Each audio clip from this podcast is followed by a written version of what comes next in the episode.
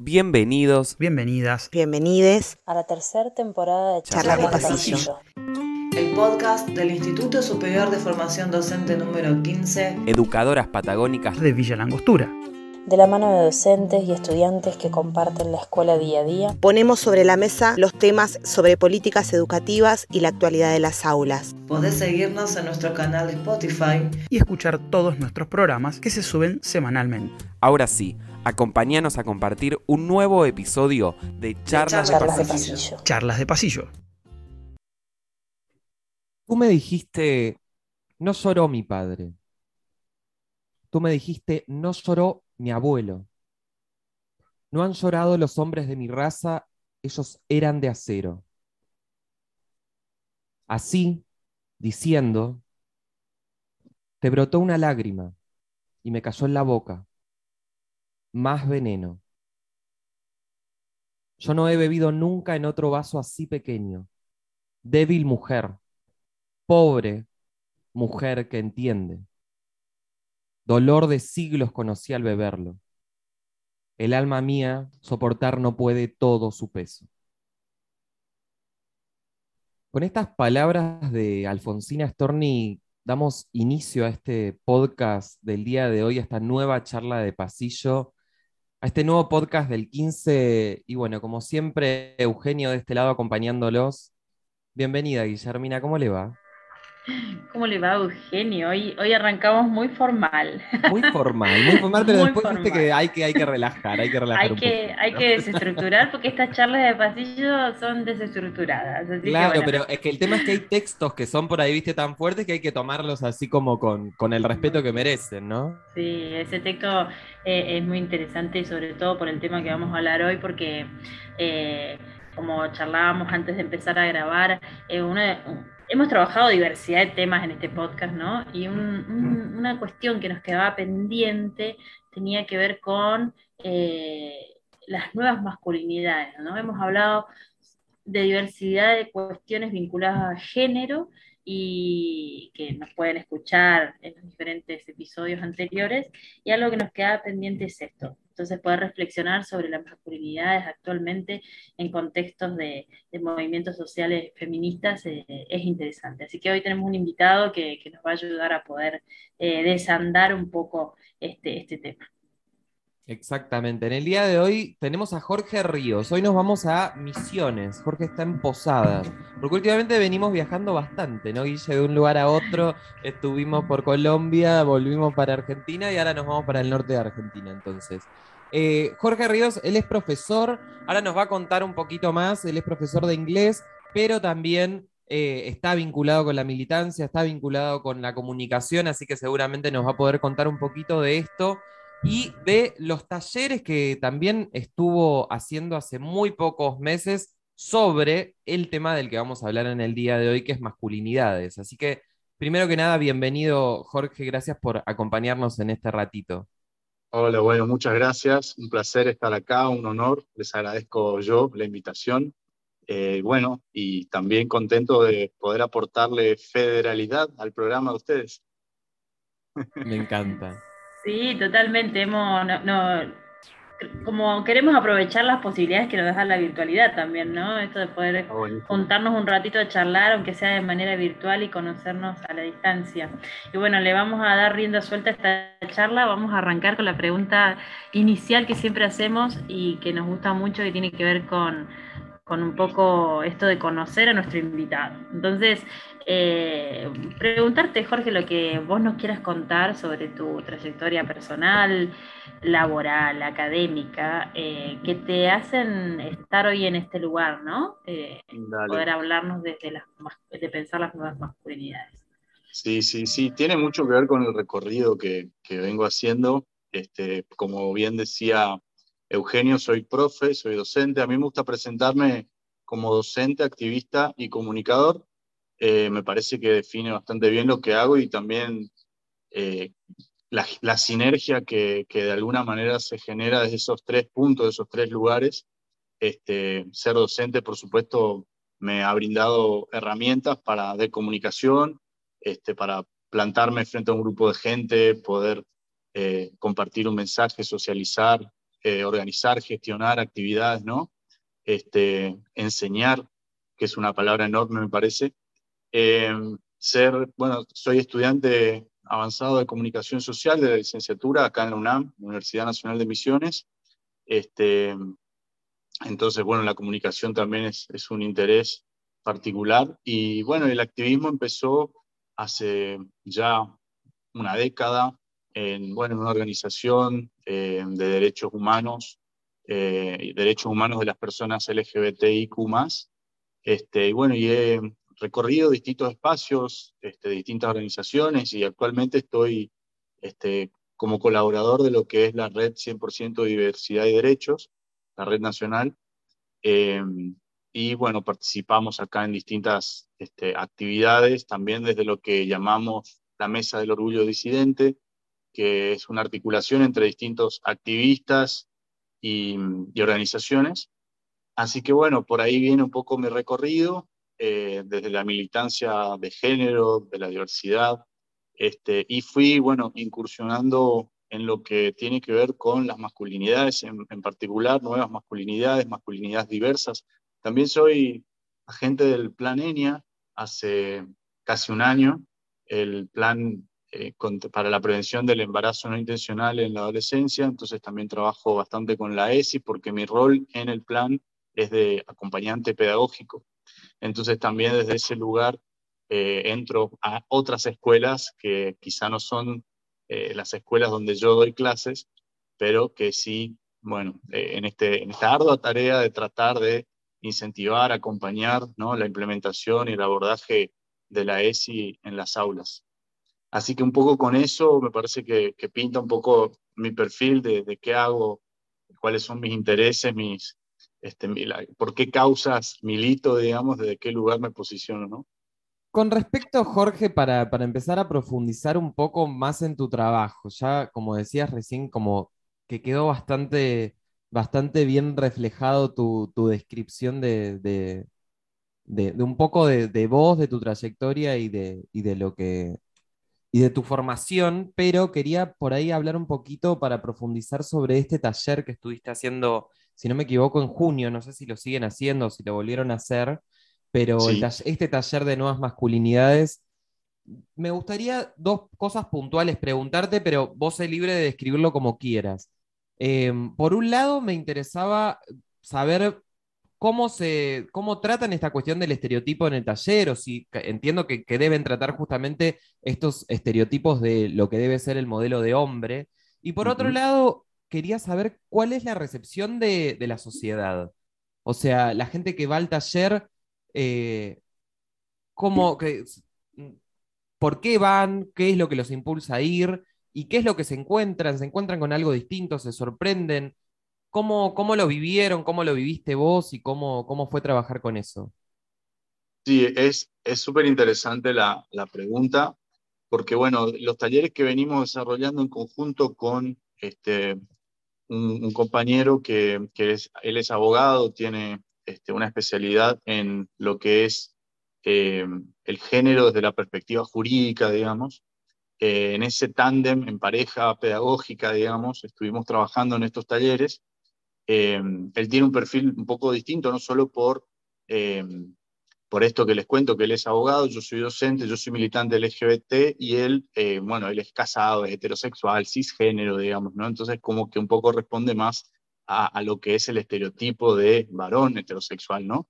entonces, en ese tándem, digamos, vamos articulando lo que son estos talleres que en, el caso particular de lo que venimos haciendo son talleres que surgen desde lo que es el Honorable Consejo Deliberante de, la ciudad de Posadas, eh, por iniciativa de una de las concejalas en particular, em, que bueno, venían desarrollando capacitaciones, sobre todo desde el área de capacitación del Consejo Deliberante, y se dieron cuenta que, bueno, casi todo, digamos, esto, esto pasa, me imagino, en todos lados, eh, todos los temas de género, en general, solamente asistían mujeres, básicamente, ¿no? Si por ahí había un varón, otro varón, pero básicamente cuando se, se trataba de capacitaciones de género, por ejemplo, en Ley Micaela, solamente asistían o asistían en su mayoría mujeres, eventualmente disidencias, pero eh, los varones de alguna manera no, no se daban por aludidos ¿no? cuando se trataba de género, como que el género,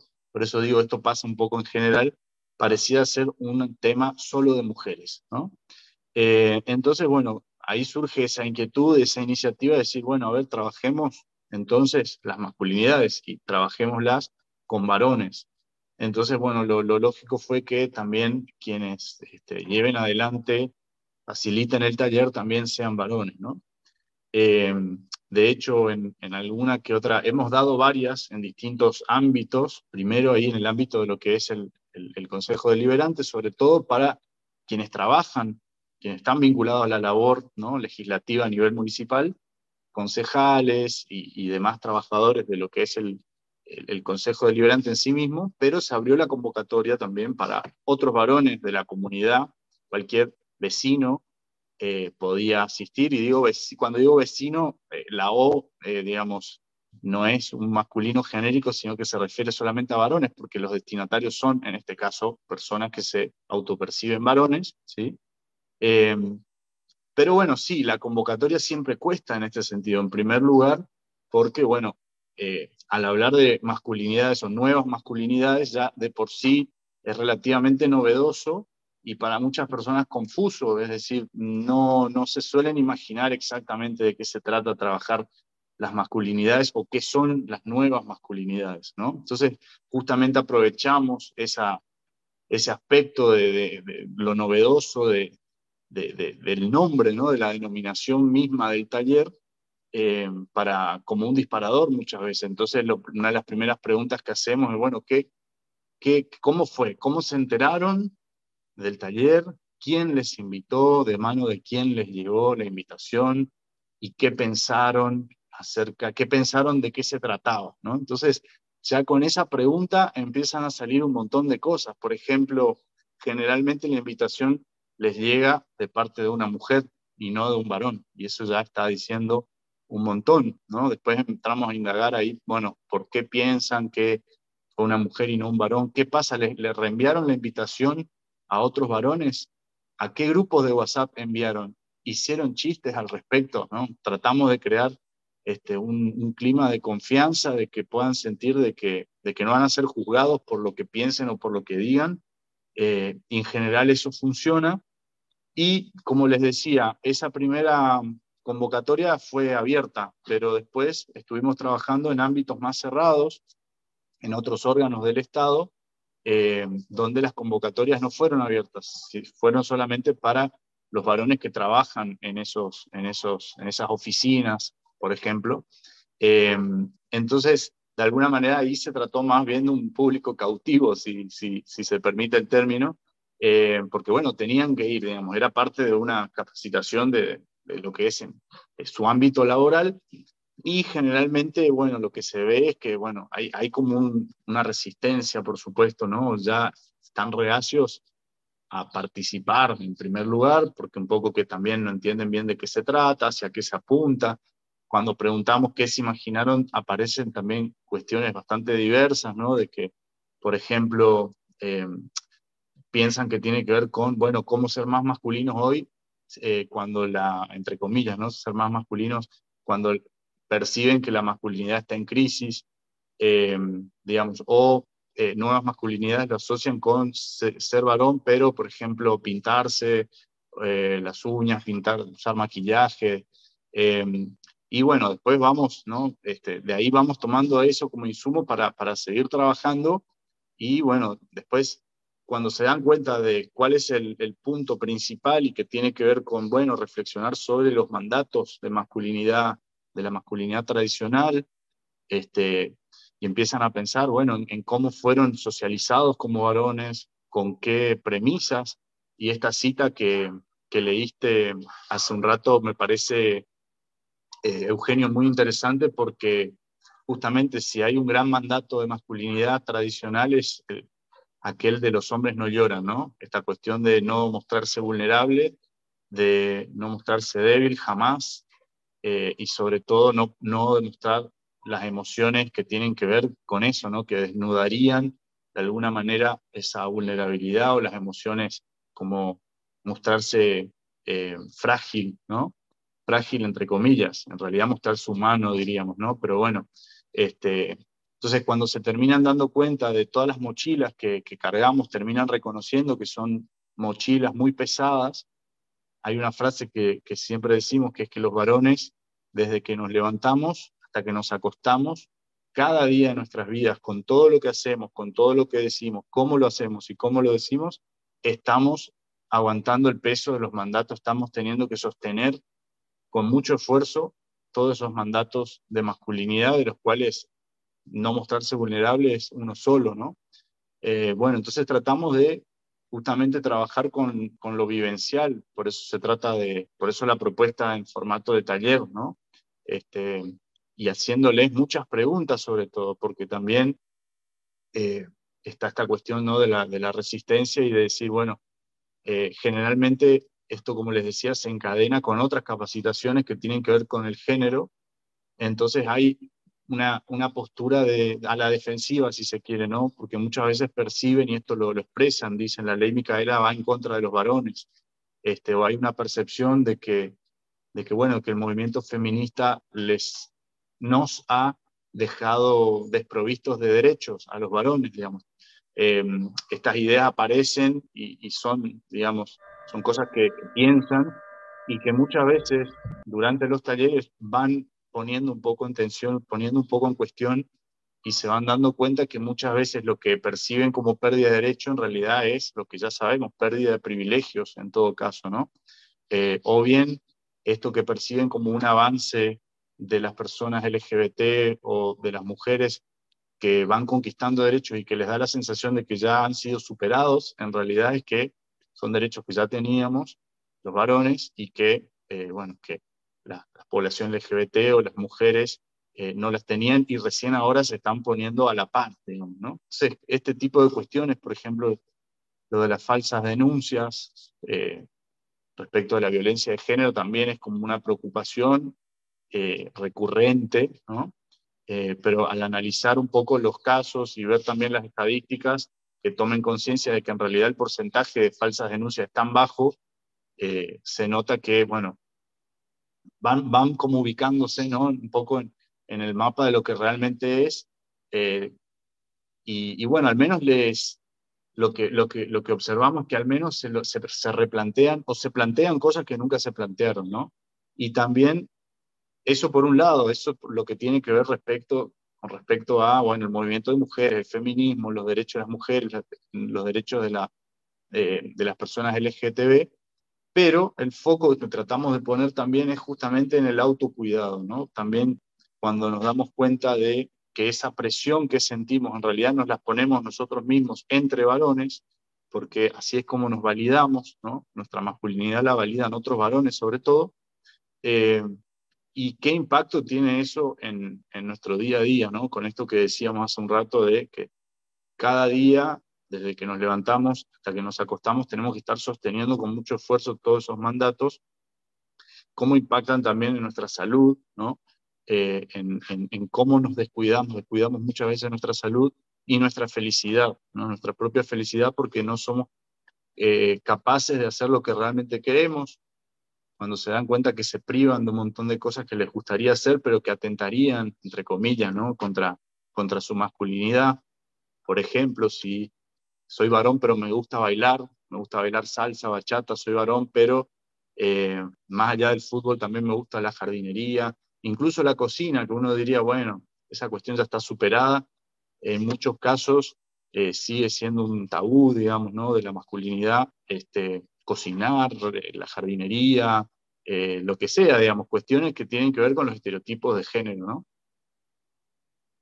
Perdón que te, te, interrumpo un momentito porque quería, creo que Guille, vos querías agregar algo, pero justo lo que acaba de decir eh, Jorge era algo que estaba pensando eh, hace un ratito con respecto a lo que venía diciendo. Vos venís diciendo jardinería, cocina, eh, y sí, un montón de actividades que nos gusta hacer a muchos hombres y que, y que muchas personas siguen pensando que sigue siendo algo eh, de las mujeres, exclusivo de las mujeres, pero por ahí sí la sociedad está más acostumbrada en ese sentido y no tanto con algo mucho más sensible que voy a mencionar ahora, que es el tema de los maestros de educación inicial y de jardín, eh, que mm, parece mentira y hay mucha gente, lo, he hablado hace muy poco con amigos míos, porque mucha gente no lo sabe, pero hay mucho rechazo por parte de padres y madres de eh, niños y niñas de edades muy tempranas, por ella la secundaria no tanto, pero sí en lo que es primaria y jardín, hay un rechazo a los maestros hombres. No sé si esto vos lo has vivenciado, vos lo, lo escuchaste mencionar alguna vez, porque a mí me ha pasado ya muchos casos de que eh, incluso los padres cuando se enteran que el maestro es hombre, cambian a los chicos del colegio. Y ahí creo que hay, es, una cuestión muy sensible y como que está como medio callado en la sociedad porque nadie lo dice mucho, pero pasa, pasa y nos enteramos los que trabajamos en las instituciones educativas. Por ahí el resto de los padres y madres no se dan cuenta, pero es algo que, que es bastante común, lamentablemente, este, esto de, ¿pero qué es hombre el maestro? ¿Pero, pero no son señoritas? Y, hay una cuestión ahí, ¿no? Sí, sí, totalmente. Sí, digamos, por un lado tiene que ver con los estereotipos de género respecto de las ocupaciones, ¿no? Se espera que en la escuela, si hay un docente varón, eh, también tiene que ver obviamente con el patriarcado, ¿no? Si hay un docente varón que se ocupe bien de educación física, por ejemplo, eh, digamos específicamente, o bien que esté en algún, directamente en un cargo de directivo, por ejemplo, ¿no? que el director de escuela sea varón es bastante común y aceptado socialmente, pero, eh, o en los niveles más altos, ¿no? en los niveles educativos más altos, pero no en el nivel inicial y un poco menos también en, lo que es el nivel primario, ¿no? Y tiene que ver, bueno, sí, supongo yo, ¿no? Y, por ahí las veces que surge el tema eh, vinculado a ciertos prejuicios eh, que tienen que ver con los abusos, ¿no? Este, eh, cuando sabemos que en realidad la mayor parte de los abusos eh, se dan justamente, lamentablemente, en el seno familiar, ¿no? Generalmente es intrafamiliar, el, el, digamos, el agresor generalmente se encuentra en la propia familia, lamentablemente, pero este, me parece que un poco el prejuicio viene por ese lado, eh, y sí, es una cuestión que hay que trabajar, digamos, ¿no? Es, esos estereotipos, esos prejuicios, eh, para, bueno, si, trabajamos. La perspectiva de género, si trabajamos justamente en cuestionar lo que son los estereotipos de, género, ese es uno de ellos, ¿no? Me parece importante eh, que se plantee y que se trabaje en ese aspecto también. Qué bueno. Me, me quedé pensando en esta idea de las nuevas masculinidades. Em, para quienes nos escuchan también en, la radio, ¿no? en la comunidad, la población local, eh, que, como estamos hablando desde Misiones, es algo que están trabajando ustedes y que la provincia de Neuquén quizás está desarrollándose muy a paso lento, ¿no? Poder pensar o, reflexionar sobre la masculinidad. Pero si tuviéramos que aclarar, ¿no? ¿Qué, entienden ustedes o qué están entendiendo por esas nuevas masculinidades? Eh, si tuvieras que explicar así fácil. De, manera fácil y, sintética. Bueno, eh, yo lo explico de esta manera. Es, es trabajar en masculinidades libres de violencias y de hecho así lo, así lo, lo, lo publicitamos, digamos, ¿no? En las convocatorias que hacemos, justamente apuntamos a eso, ¿no? A, a quitarle, digamos, esta es una pregunta súper interesante que surge, ¿no? A veces eh, sobre el final de los talleres, eh, que a mí me gusta en particular que quede ahí como picando, ¿no? Eh, ¿Qué queda de la masculinidad si le sacamos todo lo violento y todo lo machista, ¿no? ¿Qué queda? Es, me parece una, una pregunta interesante porque estamos en problemas si no queda nada, ¿no? yo creo que sí, quedan muchas cosas, pero, pero les cuesta pensar eso, ¿no? Porque eh, en un punto es, muy positivo que reconozcan que la masculinidad tal cual la aprendieron eh, tiene muchísimo de machismo y muchísimo de violento, ¿no? Eh, pero por otro lado, la dificultad de pensar justamente, bueno, ¿y cómo puedo ser varón sin ser machista y sin ser violento? Violencia en el sentido más amplio, ¿no? Como siempre decimos, no solo violencia física. y me parece por eso súper interesante esa pregunta, ¿no? Porque nos interpela en ese sentido. Bueno, ¿qué queda de mi masculinidad Y hay, hay dificultades en ese sentido, como que como lo que hemos aprendido, lo que nos han enseñado a ser varón implica, ¿no? lleva implícito ese componente de desigualdad ¿no? y de, de violencia, ¿no? de, sometimiento de las mujeres y otras, otras identidades de género y otras orientaciones sexuales que no sean la heterosexualidad. ¿no? Entonces me parece que ahí está, ese en el corazón, si se quiere, de, lo que trabajamos está esa cuestión, ¿no? Pero también visibilizar que esa masculinidad hegemónica no solamente es violenta eh, respecto de otros, digamos, sobre todo mujeres, en primer lugar, otras identidades de género y otros varones de orientaciones sexuales diversas, sino también sobre los propios varones cis heterosexuales, digamos, ¿no? Esa violencia que autoejercemos para sostener la masculinidad, como decíamos hoy, por ejemplo, eh, con el cuidado de la salud. ¿no? En general, los varones eh, no tendemos a hacer, digamos, consultas preventivas. ¿no? Eh, acudimos a los centros de salud, al médico, cuando ya tenemos un problema de salud que, que está galopante, digamos, ¿no? que ya está empezando cuando está empezando a interferir en, en, nuestras actividades normales, ¿no? Recién ahí, en esa etapa ya avanzada de alguna enfermedad, es cuando acudimos al médico, porque eh, no, no, estaría, no sería muy masculino estar eh, por las dudas, ¿no? Para prevenir, eh, haciéndonos chequeos o yendo al doctor por si acaso, como si vemos que ocurre más en el caso de las mujeres, ¿no?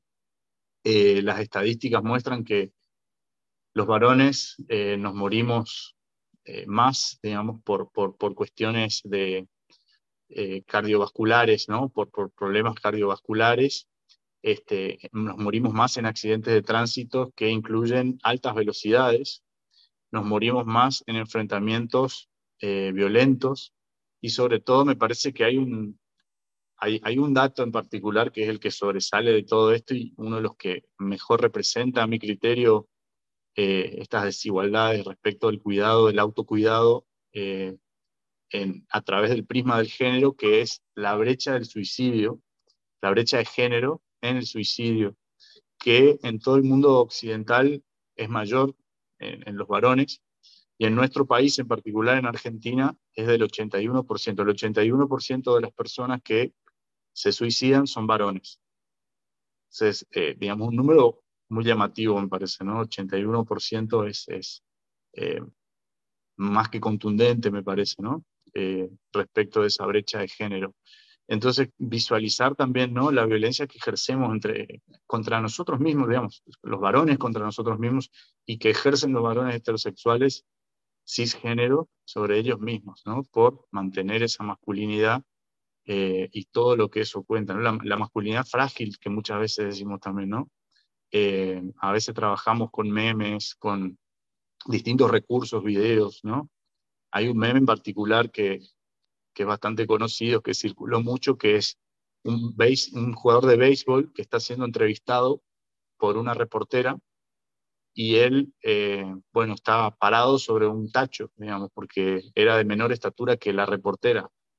Entonces, como para ilustrar, ¿no? Esta cuestión de la masculinidad frágil, ¿no? De, a toda costa tener que sostener esa, desde lo simbólico, esa superioridad o al menos no, no poder estar por debajo. Si no voy a estar por encima, al menos voy a estar este, ¿no? simbólicamente al mismo nivel porque mi masculinidad de otra manera se vería afectada. ¿no? Y sobre todo, ¿quiénes, quiénes son los jueces de, de, quienes tienen el masculinómetro son otros varones, básicamente, ¿no?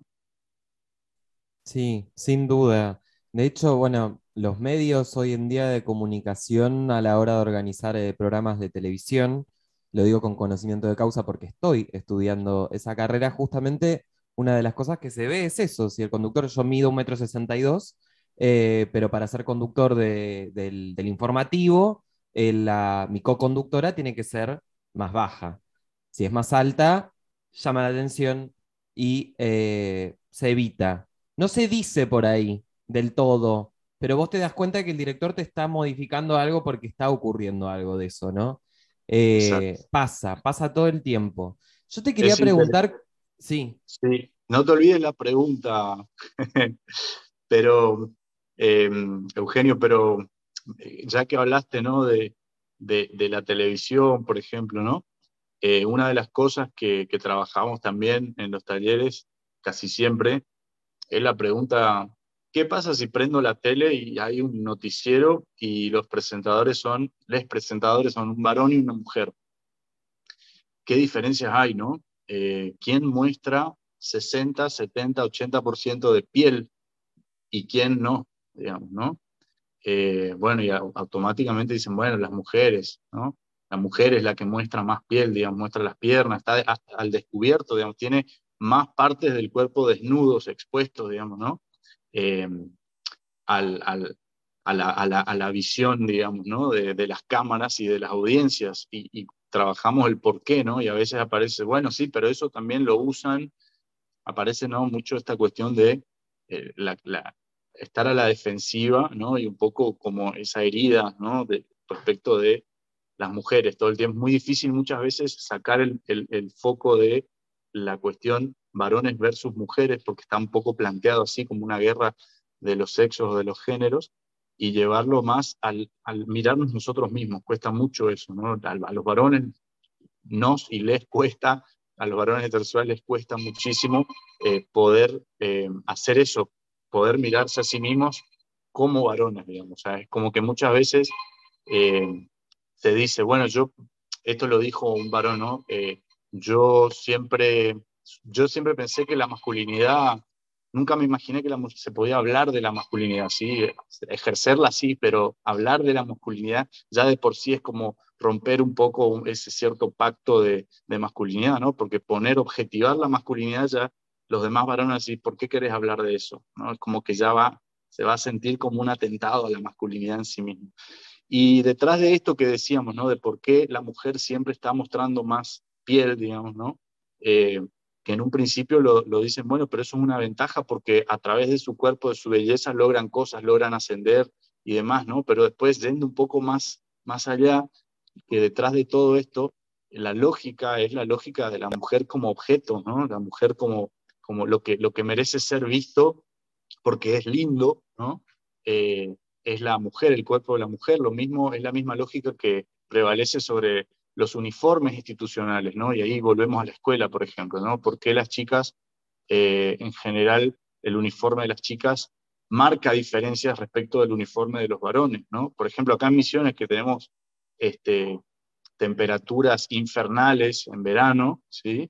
Eh, los varones en general en los colegios no pueden, en, en, las instituciones en general no pueden ir de bermudas, pero las mujeres sí pueden ir de polleras, digamos, incluso polleras cortas, digamos, ¿no? Entonces, ¿qué hay detrás de eso? Lo que aparentemente es un privilegio de las mujeres, en realidad eh, lo podemos leer como, bueno, está la mirada masculina detrás de la masculina heterosexual, ¿no? Donde la lógica es lo que merece ser exhibido y visto como un objeto estético, es el cuerpo de las mujeres, ¿no? Lo que en inglés se llama el male gaze, ¿no?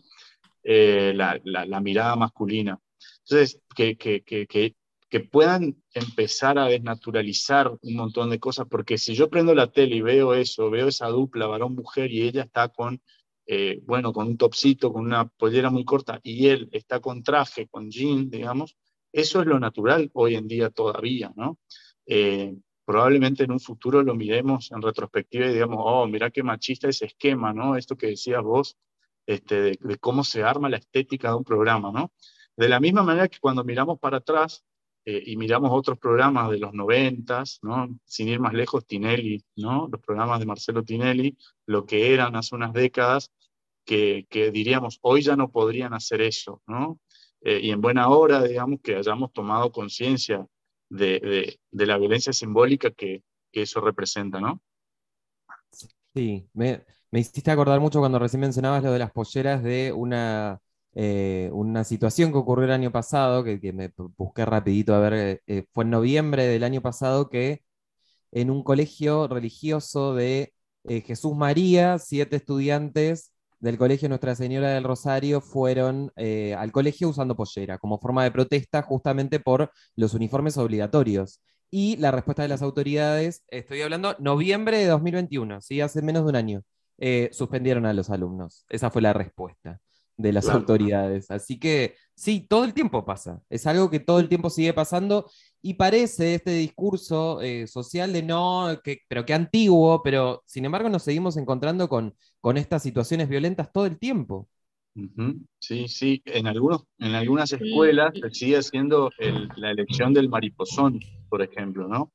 Eh, que ya, digamos, muchas, en muchas ya no se hace, pero en muchas todavía se sigue haciendo y lo que sí sigue existiendo en, en la mayoría de los colegios, al menos en Misiones es la, elección de rey y reina ahora en septiembre, por ejemplo, ¿no? Claro. Eh, otro tema para charlar y para ¿no? abordar desde la ESI, por ejemplo.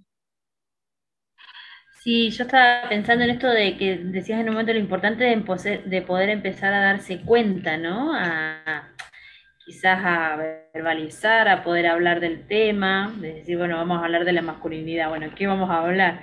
Pero poder generar esos espacios en estos talleres que son a nivel municipal y a nivel de la comunidad. Yo pensaba cómo poder hacer eso en la escuela, ¿no? O sea, hemos hablado bastante en este podcast sobre diversas cuestiones que tenemos que hacer en la escuela con perspectiva de género, pensando, por ejemplo, en las violencias hacia las mujeres, también en, la ESI en diferentes eh, acciones que podemos hacer, ¿no? No solo hacia las mujeres, sino a, otras disidencias, a otras, a otras personas que se autoperciben de, desde, el género de otra manera. Ahora me preguntaba yo, ¿cómo podemos hacer en la escuela para poder poner en tensión la masculinidad? Eh, no sé si ustedes también lo, vos decías que tenías un cargo ahí vinculado con que ibas a otras escuelas, ¿no? ¿Cómo lo están llevando a cabo allá en, Misiones, como para poder pensar en algunas posibilidades de réplica acá en el sur? Sí, sí yo entiendo que no estoy seguro de esto, pero entiendo que la provincia de Neuquén no entra en el plan ENIA porque el plan ENIA en realidad está destinado a las 12 provincias con mayores índices de embarazo no intencional en la adolescencia, que tristemente Misiones está en el segundo lugar después de Formosa, con los mayores índices de embarazo no intencional en la adolescencia que de verdad que es un tema complejo también, eh, triste en, un punto, porque cuando hablamos de embarazo no intencional en la adolescencia, en la mayoría de esos casos eh, hablamos de embarazos forzados, es decir, que son producto de violaciones, ¿no? Y como decíamos hoy, a su vez, la mayoría de las violaciones eh, en, la en las niñeces y en las adolescencias se dan en el seno familiar, ¿no? Eh, alguien en, la familia o cercano a la familia. Entonces, bueno, eh, el, plan ENIA tiene que ver con eso, ¿no? Con prevenir, por un lado, la vulneración de derechos de niñas, niños y adolescentes, y por otro lado, reducir los índices de este, embarazo no intencional en adolescencia, porque aquellos embarazos que no son productos de embarazos forzados, digamos, de violaciones, generalmente también terminan truncando muchas veces las trayectorias de formación de eh, las y los estudiantes, ¿no? Por ejemplo, de los colegios secundarios. Y como siempre, ¿no? Como la ESI nos propone, si lo miramos a través del prisma del, del género, vemos que en general, como siguen predominando los estereotipos de masculinidad y feminidad, donde es la mujer la que se espera que se haga cargo en mayor medida de eh, la, la crianza ¿no? de, ese bebé, eh, generalmente es, la, es la, la, chica, la mujer o la persona gestante quien termina renunciando, por ejemplo, a, bueno, a formarse, ¿no? a seguir sus estudios, sea en la secundaria, sea incluso en, trayectorias de, de, formación superior, eh, a causa de ese embarazo, ¿no? y terminan en general no volviendo, no retomando nunca sus estudios. Entonces, eh, eh, la cuestión de los, de los ENIA, ¿no? de los embarazos no intencionales en la adolescencia, realmente es, es un tema importante y en buena hora que exista el plan ENIA. ¿no? El plan ENIA, entonces, en nuestra provincia, en Misiones, lo que hace es, en las, en las provincias en las que está vigente el plan, incorpora a los programas de ESI, a los programas provinciales de ESI, como un dispositivo más del plan, ¿sí? en conjunto con otros dispositivos, por ejemplo, los espacios de asesoría de salud sexual integral eh, en las adolescencias, que son espacios que se disponen en las escuelas donde hay asesores y asesoras especializadas en eh, brindar información y acceso, sobre todo, por ejemplo, a métodos anticonceptivos este, y articular con los centros de salud, eh, centros de atención primaria de la salud cercanos, ¿no? físicamente, geográficamente a cada escuela.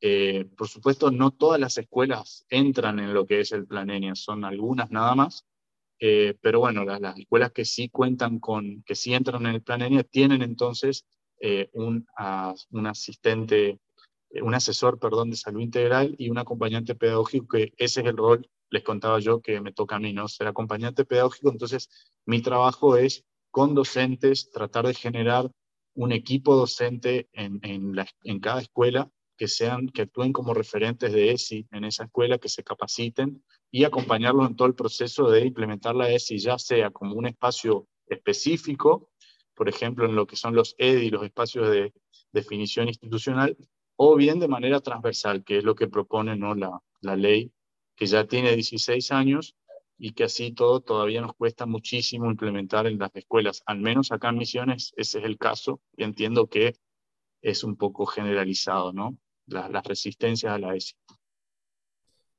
Bueno, con eso yo dejaría un paréntesis abierto, Guille, porque hace muy poquito tiempo, cuando tuvimos una de las reuniones con el, con el grupo del podcast del 15, justamente salió esta cuestión de que eh, no habíamos charlado, teníamos ganas de charlar con un asesor pedagógico o alguien del equipo de orientación de, algún, de alguna institución.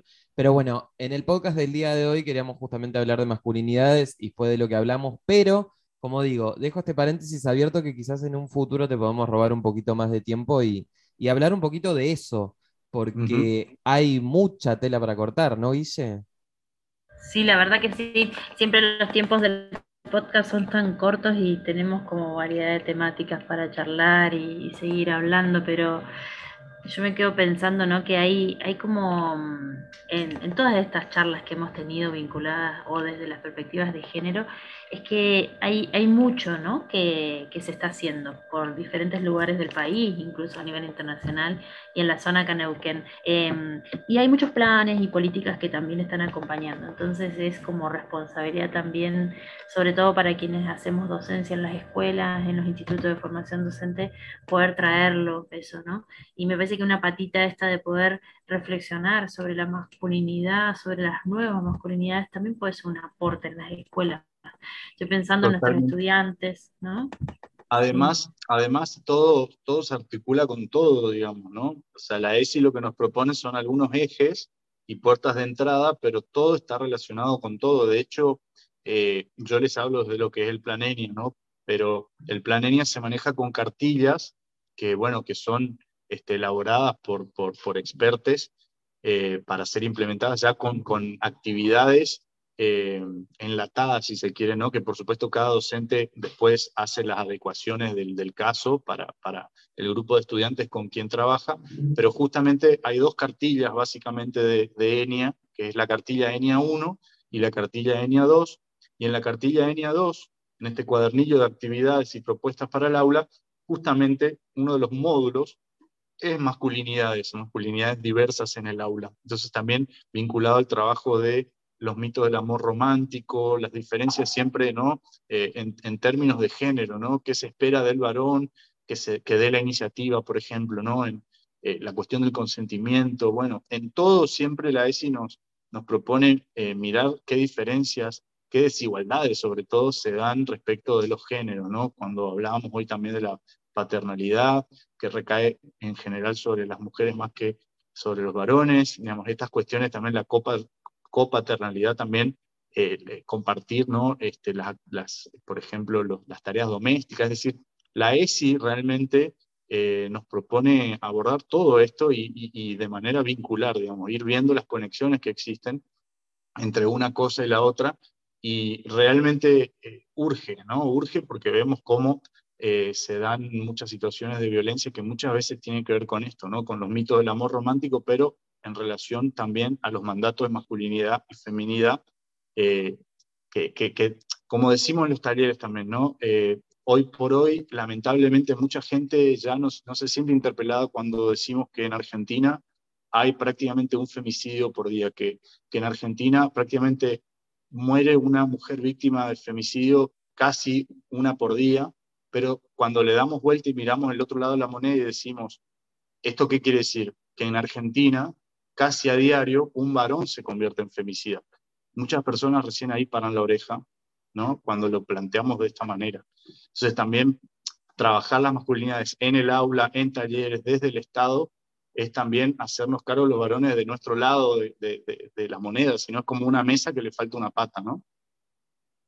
Impecable, Jorge. La verdad que seguiría hablando horas y horas, pero como siempre se nos ha pasado el tiempo de un nuevo podcast, así que tengo que, que, que agradecerte y que despedirte. Eh, gracias por compartir este ratito con nosotros. La verdad que siempre valoramos mucho que se tomen estos ratitos eh, nuestros y nuestras oyentes no siempre saben que por ahí a la mayoría de nuestros invitados los conocemos en, el momento de esta charla. Entonces, y Jorge es uno de ellos.